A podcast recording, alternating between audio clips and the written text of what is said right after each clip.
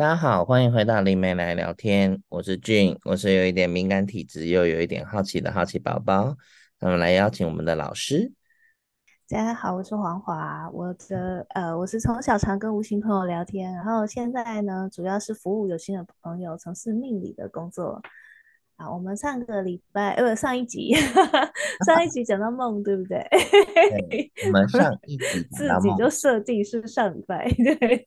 好，那我有一些客户啊，因为他他们会有一些感知力，那他们来找我的目的也是为了要验证自己感知到的东西，嗯，然后是不是正确？但是我每次听他们讲的时候，我都觉得他们重点放错地方，因为我都相信每个人都有感知力。哦，对，每个人都有感知力，只是说，呃，清不清楚，还有说我们能不能用正确的方式去解读这些讯息。嗯，对，然后那他们的感知力大概是比别人更具象，所以他会觉得啊，自己好像拥有一些超能力啊之类的。嗯嗯。那所以呢，他们就会呃，例如说他们梦梦中梦到说啊，他一个好朋友的男朋友劈腿，嗯，然后或者是梦到说啊，他身边有人。死掉，后来没多久以后就真的听到他，他真的死掉这样子，oh. 或者说他会梦见那个不太熟的亲戚死掉，嗯、然后那他就会啊、呃、有点旁敲侧击问问看那个人是不是真的已经走了，然后、嗯、那他就觉得说是不是这代表他要去帮那一位亲戚，就是去帮他报报名什么法会之类的，嗯嗯嗯，那那他就会为了他自己感知到这些东西感到很多的。焦躁，然后还有多的担忧，然后呢，那他就我，那他就会想说，应该为他们做一些什么。嗯、然后呢，呃，我其实遇到这种情况的时候，我都会跟他讲说，你你感知到是啊、呃，也许他是为了让你相信你真的有这个直觉力，然后所以他给你一些就是即刻可以验证的事情，嗯，去让你确定说啊，你真的有感知到。可是那个不等于你要为他做任何事情。因为他还是要回到你的现实人生那种角色，社会上正常的应对的尝试去推想，该做到什么程度。其实像我们上一期啊，你不是有讲到你梦到你的那个朋友的干爹吗？我觉得像你的处理就很成熟，啊、就是你不会直接打过去就很贸然说，哎呀，梦见你干爹死掉啊，肚子上被人家刺一刀啊，干爹要被人家捅一刀了。对对对，就是可能他就是会用这样的方式去表达，因为他是希望对方可以重视他给他的建议这样子。嗯嗯，但是其实这样子其实怎么说呢？我们回到一个。现实的角色里面，我们都觉得这样，突然有个人打电话跟我讲这个东西，很不舒服，莫名其妙。对，莫名其妙。第一个会觉得说，你让我觉得，呃，你是不是在诅咒我？嗯嗯，对。然后，那而且你跟我讲，我一个晚辈要去跟干爹讲这件事情，其实也很尴尬，对不对？嗯，对啊。所以呢，就是他其实这个这样处理的方法就很没有去考虑到人情世故的这个部分。嗯对，然后但是因为有时候他感知到的时候，他可能太过于慌张，或者是他很害怕这件事情会成真，甚至有些人他可能是因为责任感很强，他觉得他如果没有去当去提醒当事人，然后后来他出了任何事情的话，就是我害了他，会有愧疚感吧？会有愧疚感，所以他会有这样的一个想法，就觉得他好像。因为这些征兆，他就必须要做一些什么事。那我觉得这其实真的是，呃，我们还是要回归到现实人生的基础上，嗯、去面对我们所感知到的任何讯息。对，嗯、因为其实如果这个部分没有处理好，真的就会在别人眼中就像一个走火入魔的疯子，就是这种感觉。嗯、会吓没了。真的会影响到正常生活，而且很多时候它只是一个征兆，它其实不一定是像我们梦境那样显现出来，那样子去发生。嗯，对。然后，而且我也告诉那个朋友一个很重要的一个提醒，我是说，你不是他的小孩，你只是他的远亲，嗯、或者说你只是他的邻居，就算他真的过世，你也不能去帮他报名法会。哦，他就说，哦，他说为什么不行？就是为什么不能是抱着好做好事的心态去帮他做？我说不是，因为那个是你一定要是跟他是血亲，你去报名这个才合理。嗯嗯，对，因为第一个就是你跟他并没有这样的一个姻缘关系，那你去帮他报名这件事情，你也许觉得我就是好意呀、啊，就是一个认识的人，我就帮他报，因为我知道这个法会有效。但是其实他这个会，你等于在昭告天下，告诉所有灵界的朋友说，你们有只要有任何的毛麻烦，都可以来找我，哦、我会去花钱帮你们办法会。哦、我说你如果想要，对你如果想要开派出所的话，你就尽管这样做。你保证你有源源不绝的灵体来跟你托梦，然后你整天都在跑神坛，整天都在跑法会就对了。天哪，那好可怕哎！对啊，当然我们是觉得说啊，那就是好意，对，是好意。可是你真的有能力负担吗？就是他这个后续的后果，你有能力负担吗？那还有一点，嗯，嗯，那如果像我自己遇到法会去报，我写关于我的冤亲债主，这个可以吗？那当然可以，因为他是你的冤亲债主啊。如果他刚好不是的话，就没 那那就没有就没有影响啦，对不对？就是那你报报法会就没跟他没有他的份啊，嗯、因为你没有欠他任何东西啊，嗯、所以你写冤亲债主是可以的。但你不能说我今天在路上看到一家在办灵在。在搭灵堂，在办丧事，我觉得啊，这个老人家看起来很慈祥的样子，我就去帮他报名一下，不能这样子啊，因为你又没有欠他什么，对不对？他也会很，他也会一头雾水吧？对啊，他想说，先不问有没有效，我搭车了，为什么我还要去参加这个活动？对，突然收到一个邀请函，有人写我的名字，然后我他就心想说。我就已经 已经准备要去别的地方，为什么我还要抽空去参加这个？然后而且报名的人我又不认识，然后他就想说，这是不是在属于临界的诈骗行为？我觉得这种大爱有时候就是类似常在走助念助念团的人哦，他们就会有这种观念，他们就觉得说、哦、啊，无主孤魂，我们来度化他一下。那我觉得这种没有关系，因为他们本来就持续都有在做法事，他整天就是在庙里面参加法会的人，那他当然看到谁要报，他就都可以报啊。嗯、但是但是我们今天不是嘛？做一部分嘛？对，那。那是他生活的一部分，那当然可以。但我们不是平常会去做这种事情的人。嗯、那你会因为你的一个梦，然后你就被他操控，这其实是一种操控哦。你被他操控着，哦、然后你要去帮他去做一件事情。到、嗯、最后，这些灵界朋友就觉得这边有一个很好讲话的人，然后你就会有处理不完的冤案，还有生死。对，就整天来做这个就好了。然后，那他们也不会给你钱。对。然后每天跟你说，每天跟你说他他要吃什么东西，你就要去买，吓死。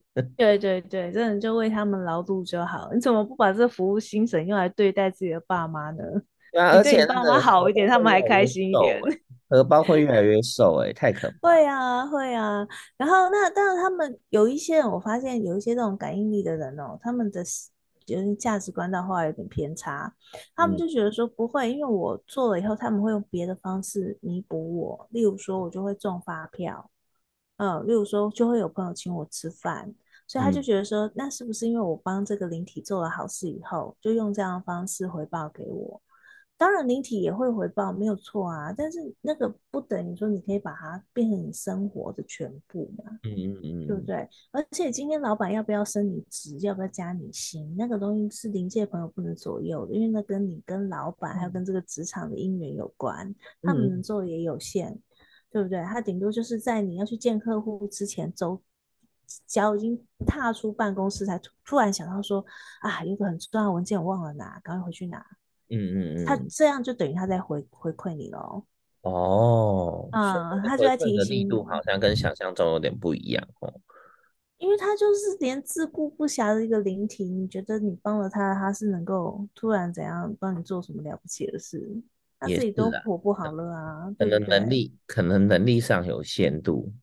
对呀，能量上有限，他可能很想努力，呃，让你加，呃，都啊。抱歉，我的那个我的魔法能力魔法值不够。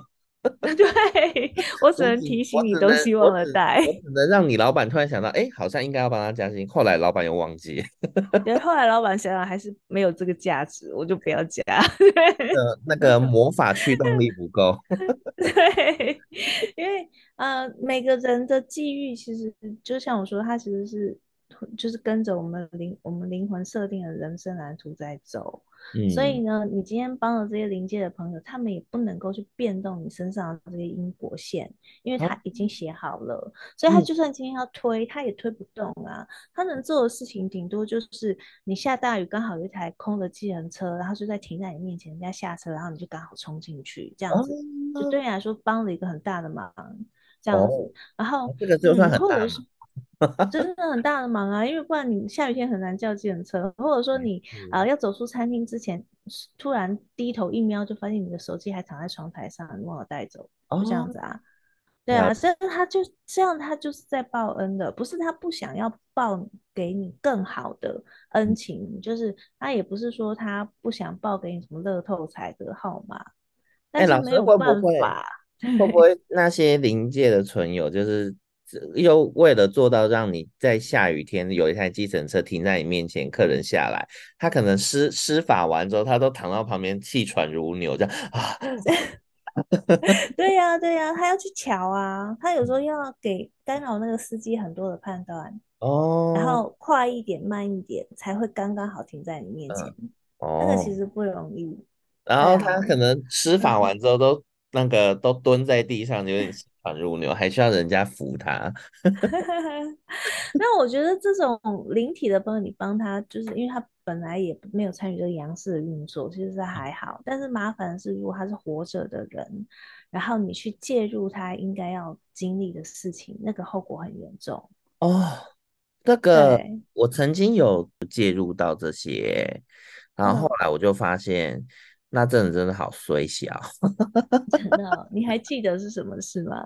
嗯，有一些比较小的，就是之前就是我不是说我住校嘛，然后有一次就是晚上大家就是在那个在社间的那个办公室，因为那一间也属于广播室。所以，我们舍监我说过嘛，那时候有一些舍监是不不不说，我就是不住这边哦。所以有时候我们会帮忙舍监，就是几点的时候要播那个音乐，就是早上的音乐或者是晚上的音乐。所以变成我们在等那个时间到的时候，就会在那边闲聊嘛。然后那时候有一次闲聊到一半的时候，我就突然看到，哎，突然间我呃，我住在苗栗的原住民学长，就跟之前讲那个学长是不同位，不同的原。学长，他住在苗栗的原住民学长，他的后方就突然有一只白色的手，穿着和服的手就这样慢慢的这样伸出来了。那我就想说，我我是不是应该要做些什么？可是我我又不知道我我又不知道他碰到会怎样，或者说不定不会怎样。但是我当下就是急了，你知道吗？因为那个那个那个慢动作已经快碰到他了，我就顺势把他推了一下，然后那个手就这样。就像烟雾一样，就散开就不见了。然后我哇，有点小衰，就一连串的衰嘛，还是这样？就是觉得睡觉睡不饱啊，然后走从宿舍走出门走，已经走到教室去，才发现我穿着拖鞋，然后又奔跑换鞋子。我在想，就一连串的晃神就对了，失很失常，就是。就不太可能会发生在我身上事情，对呀、啊，然后就可能那时候我还不是很清楚这种东西耶，所以直到我出社会，然后我就是那阵子也不知道为什么，我朋友就很喜欢跟我聊感情问题，然后其实我到那时候都还没有就是认真谈过恋爱，我想说我到底可以回馈你一些什么？但是很奇妙是，他们跟我讲的东西听完之后，我就会。我就会自己提出一些点嘛，他们就会觉得，哎、欸，嗯、他说你好可怕哦，你你讲的一些点都是他们可能知道，但是不想去面对的话题，所以他就觉得我好像是一把手术刀，嗯、就是直接划开那个伤患病患的位置，然后把问题提出来。嗯、可是有时候就是会多嘴，你知道吗？比如说他就是可能。对象是偷吃啊或干嘛的，然后谈到分手，然后对方就在想说，那我要不要把他送我的一个就是有点像定情的戒指还他或干嘛的？嗯，然后有时候就多嘴一句啊，我就人家都送你了，你不要就拿去卖掉，干嘛还人家？结果我就帮他做决定，嗯、你知道吗？然后又遇到一些随时，然后我后来直到现在才知道啊，原来这些都是不应该说的话。是，说我就介入了人家的因果线了，所以我那对对对，就是过得很刺激，一个很精彩，就觉得啊，真是、呃、那阵子。所以其实这边也讲到我们行业的一些规、一些内规啦，就是说，呃，像我是我的工作就是帮人家回答这些问题，嗯嗯嗯，那为什么我就没事？为什么你那时候回答就会有事？因为我是专，嗯、我是开业的老师，嗯嗯，嗯，就是说我我的工作本来就是在提供这个咨商，他是有心理准备要得到一个什么样的答案，然后他有这样的心理预期以后，他克服了种种的困难，然后愿意付出咨商费。然后他才来找我预约的哦，嗯、所以他来见我之前，他在内心已经做了很多选择，是出于他个人的自我意识去做出这个选择来见我。嗯、所以这个时候，我依据我专业提供所有我看得到的建议给他，就没有任何问题。嗯，因为那个是他本来就是来这边寻求答案，所以他所有的，呃，就是他内部可不可以得到一个解答的这样的一个举动，都是出于他自愿去寻求的。那我跟他就没有业力的问题，因为我们的业力就在他付我钱的那一瞬间就结清了，所以他不会带到我的人生中。对，可是如果今天有些老师很热心哦，他在这个案子回去以后，他就把人家当朋友，他还会事后追踪他。每次还传下讯息说：“你上次那件事情怎么样啊？我不是跟你说要分手吗？你怎么还没有分啊？你要加油啊！你要狠下心来分，这个就会有问题，这个绝对会出问题。那那为什么呢？因为你就已经超过了你提供的服务了，你这个时候就真的是要进入他的人生了。而这个时候，他因为被你的鼓励或者是被你的恐吓所做出来的所有决定，那个业力就会回算到你身上。” Oh my god！所以像像我是咨商完了之后，我就会完全忘记我刚刚讲什么。Oh, 我觉得会完全忘记。这个功能蛮重要的哎。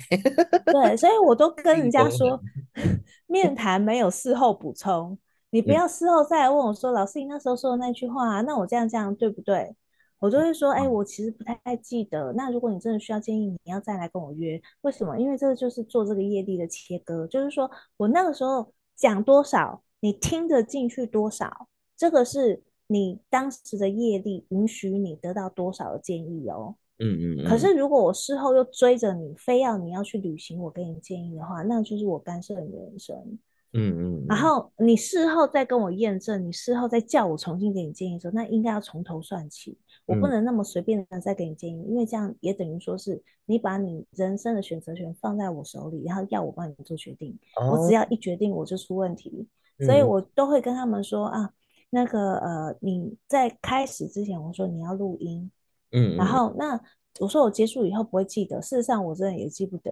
那还有一方面是记得了也不能给，嗯，对，这个建议也不能给。所以呢，呃，这样子它就是有有一个业力的一个切除。可是像你刚刚的情况是，他是你的朋友，他可能只是找一个人诉诉苦啊，对，找一个人看能不能给他一些人生的一些启发啊，这样子，对，这个时候讲话。就跟我们在之上的时候讲话是完全不同的。就是我们在之上的时候讲话的时候是，哎、欸，他如果问我说，老师，他这次偷吃，他忏悔了，他下次还会不会再犯？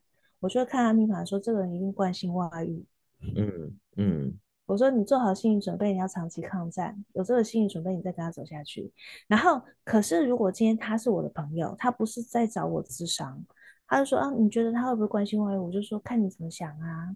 嗯，你如果你真的有那么爱他吗？你会不会觉得这样心理负担很大？不管他会不会，你要先想想自己有没有办法有这样心理承受力。嗯，那这样讲法其实就跟我前面的讲法就完全不同。嗯，我是出于一个朋友角度去关心你，可是我把焦点放在你的身上，而不是去告诉你预知说对方会怎么样，因为那个东西就超过了一个朋友的分际了。而这个时候，其实我说出来的话就会有一些业力的影响。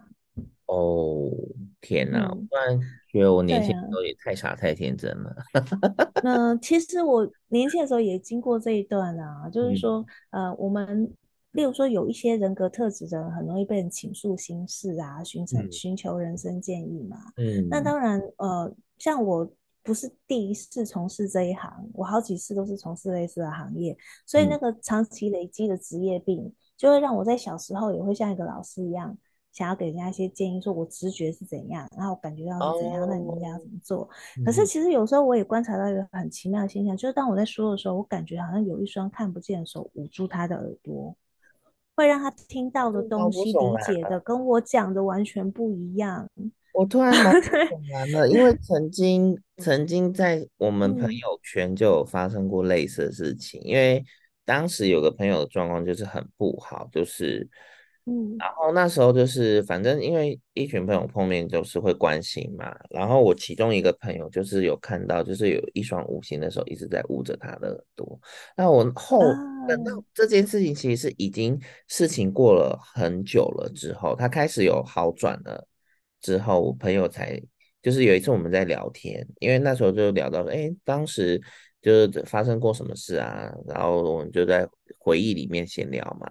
他才提到这个，然后我那时候一听到，我就有点毛骨悚然的是，我当下是没有看到或察觉这个的，只是我会觉得他当下状态就是像他讲的那样，他就好像就是不愿意去听，虽然表面是好像在听，可是实际上他是不愿意去听的。对啊，我就觉得。还有更可怕的是，在这要讲吗？这个月份。就是应该是说，也许是他的本身的灵魂在阻止他去理解你给他的建议，因为这样会影响到他接下来人生选择。可是他就非要经历这一段。所以呢，他要捂住他的耳朵，不要去听你那个建议，因为他这样会妨碍他的体验。这样哦，有时候是出于善意的，他不见得是恶意的。嗯、所以其实像呃，怎么说呢？所以像如果我今天不是在工作，我是在平常的生活中，嗯、跟我有任何的交集的时候，嗯、我都不会去给人给太多，就是太。直接的人生建议，因为当然我的朋友知道我的工作，他们可能会期待我讲一些就是从专业的角度给的建议嘛。嗯嗯。即使是很熟的朋友或者亲戚，我都会说，你如果真的要谈的话，我们还是要正式约面谈。嗯嗯嗯。对，那不是我小气，不是我小气，是因为这样他才有办法接受这个建议，否则的话他听了之后他也是吸收不了的，因为他没有做那个准备。跟我要时间表，然后来到我这边，嗯、然后呢，而且预计好他是要付钱得到一个答案的。他只要没有经过前面的这几个关卡，你跟他讲任何话，他都会曲解成他自己想要听的版本。哦，真的哎，这样讲的好、嗯、好确实哦。因为有时候真的，当我自己想要做一些改变的时候，其实前面真的是会有很多关卡是自己要去走的。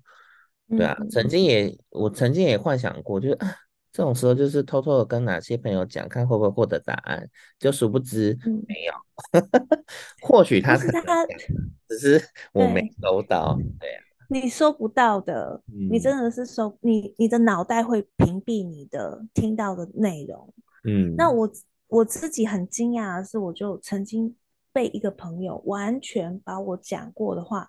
是一百八十度的解读哎、欸，我们也有，我觉得错愕，超错愕的嘞、欸，就是他完全是反过来的解读哎、欸，朋友还反过来怪我们，我就想哦，你好羞哦，就觉得天哪，我那时候跟你讲的完全不是这样，你怎么会听成这样呢？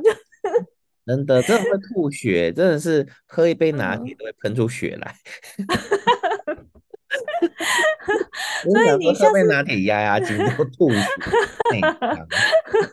所以我们就回到你刚刚说的那个景象。如果今天是换成另外一个有感知力的人，你看到你的朋友即将被那个手推到，嗯，就让他去推，真的，因为那个是人家之间的姻缘。可是你作为一个朋友，你可以做什么？他被推完以后，你就问他说：“你还好吗？”嗯，然后你就问他说：“哦、啊，我我我想有一点想去拜拜，人家可以顺便陪我去土地公庙哦拜拜吗？再去，嗯，就说是我要拜拜。然后这我到庙前的时候，我就会问他说：那你要不要顺便也拜一下？嗯，这样子，其实这样就是暗示。可是有些人就很奇怪，他在这个情况下就手插着，就抱着胸，就说：哦，我在外面等你就好了。哦，那就对，那。那你就没办法，你只能做到这里。可是如果今天他是有福分的人，嗯、他可能在外面站一站，就想都来了啊，我就也进去一下，一下是他自己决定要走进那个庙门的哦，所以这个就跟我没有关系。哦，这真的好直接的故事哦。对啊，嗯，不过我觉得也蛮重要的，因为我觉得有时候难免就是，我觉得即使是一般的，应该说，我当然我不是要去把人做分类，我只是说有时候你难免就是会有突然就可能会有感受到某些东西，或者是感感觉到某些东西，那当下就是。真的是要想清楚，这会不会介入一些原本不属于你的因果剧本？对对，介入的话真的很麻烦。你解答的越多，你的人生会越累，因为就是很多该别人的东西会跑到你的人生来，真的会非常的辛苦。我，我这个你老是讲到很累这个词，其实我很可以理解是，是、嗯、我那时候就是念大学，然后跟。尤其是大学，然后到刚出社会，大概到二十七岁前吧，这件事情就会很明显。就朋友可能会问我很多问题啊，或干嘛的。虽然我那时候根本就还没学过什么塔罗牌、姓名学、打摩一掌经什么的，我都没学过。他们就很喜欢问我问题，然后我我也就是傻傻就什么都讲。然后每次那些活动一结束之后，就是夜深人静，在自己的那个书桌前或者床前，我就突然觉得人生好累，我就有点被掏空的感觉。而且甚 至大学的时候有几次，我就是坐在床边，我就是突然就哭了，我也不知道我怎么了，然后突然就落泪就。对啊，我那时候都在想说，我是不是就会有两组灵魂住在我的人体里面？那个其实是一种能量的干扰所造成的压力的堆积，嗯、就是我们眼睛看不到的部分，其实已经被影响了。嗯，那人就会变得比较消极，而且会觉得对任何事情都失去热情。嗯、那其实这样子就会让我们把很多的本来可以发生在生命中好的机会都把它往外推掉。所以会越活越避世，会会有这种情况。哦天哪，嗯、我真的是有经历过那一段呢，而且嗯，那种状况很累。对啊，而且我到那个时候，因为那时候刚好黑娜就是养了腊肠狗嘛，B B 先生嘛，嗯，然后我那阵子又跟黑娜就是住很近，就可能是住同一层，所以有时候 B B 先生他可以自己选择他今天要找谁玩或干嘛的。然后有时候就是晚上的时候，就黑娜可能还在外面工作在忙，然后就只剩我跟 B B 先生的时候，其实很多时候都是抱着他在哭的，哦、啊，可能 B B 先生也觉得很莫名其妙吧，嗯，这个人类怎么？那我们可以聊一下，现在不是有很多了解自己的工具吗？例如什么九型人格啊。或者说是像我们最近接触的一个朋友，他在做那个生命蓝图数字嘛，嗯、还有一些什么呃，大家可能比较知道的是呃什么呃生命灵数，它的那个生命蓝图数字跟生命灵数是同一个系统，只是是不同的规则的这样子。那像这种东西，开始买书来看的哎，虽然是我是。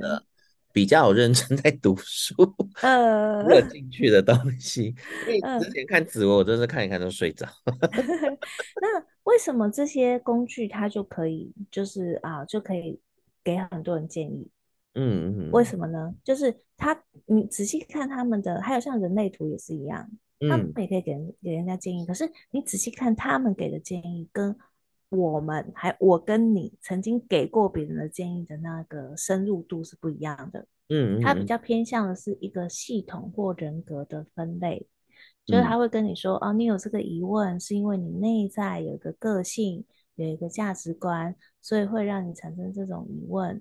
所以接下来你要去思考，啊，你这个疑问，你这个价值观的盲点是什么？所以如果你想要跳出现在的困境，你就要换一个方向去思考。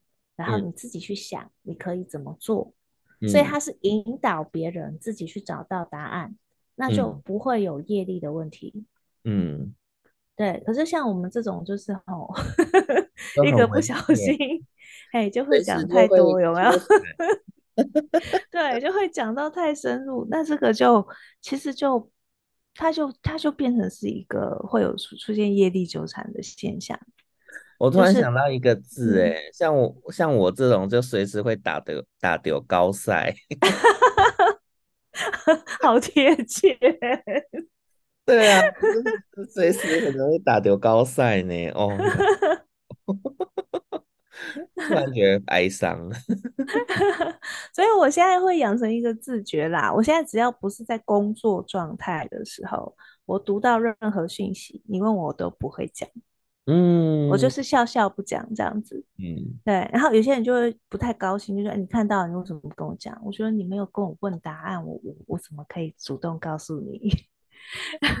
而且如果你今天要问我答案，我也要先看你是不是真的做好准备要听。嗯。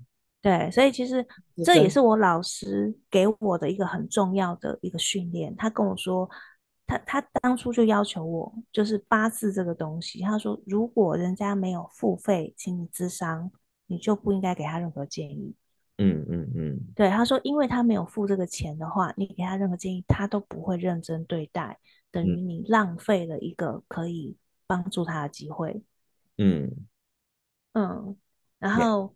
呃，甚至其实其实甚至是我给他的这个建议哦，会让他身边的冤亲债主有了一个 演练，嗯，知道怎么样可以预防他得到类似的提醒。哦，天哪！所以为什么不能给你？你懂了吗？就是如果他不是真的认真要得到建议的时候，你不能给他，因为你等于说你就你就泄底了。你把你可以给他的影响泄底了之后，他身边的那些冤亲债主就知道怎么防堵了，所以这个时候他就更难找到一个人给他同样的建议了。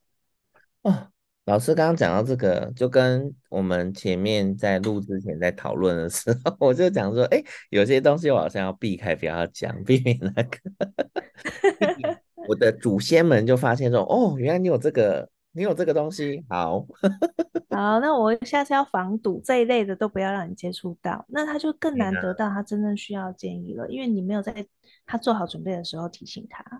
对啊，这样真的好心累，我的天呐。对啊，哎、欸，我们好几次都一直聊到那个生命蓝图的朋友，嗯、我们好像不把他带到节目抓抓来。对啊，对，好啊，可以啊，可以邀他来。那他好忙哦，我吓到了，因为他一周里面就只剩下零星的片段是可以的，哎，嗯，后面都排满了他的 schedule，就是要上课、要咨商、要干嘛的。我说、嗯、哦，天哪，你时间好少哦。对啊，我今天跟他敲，我今天有先问，大概问一下时间嘛，他整理出来的那个时段是真的很片段，超片段的，对啊，嗯、就。一个很忙、很忙的工作中，很充实的人，对，他的时间、时间行程都塞得满满满的。对，嗯，那我们这一集好像差不多聊到这了。嗯，好。对啊，就是从，呃，从如果就是你做梦，或者是你本身生活上是有一些感知力的朋友，又或者是你当，因为每个人感知力不同嘛，有可能是。有可能是可以可以读空气，就是哎，这个气氛氛围不对，或者哎，这个人什么状态不对，或者一看哎，这个印堂发黑。因为像我是看，那就是遇到这些事情的时候，在给建议之前，其实有时候自己都要先想一下，会不会介入别人本来要经历的人生剧本。那有些介入了之后，可能也会让，可能也会对双方都不太好啦。所以我觉得，嗯。就是如果有这这方面的朋友，就是还是多多留意一下关于自己的部分，对啊，不要过度介入到别人的因果线，对啊，不然就会像我年轻的时候一样，一直打的高赛。对啊，那这种就觉得哦，好衰哦。对啊，那我们这一集就差不多到这了。好，那我们就跟、嗯、跟听众朋友说拜拜，拜拜。拜拜。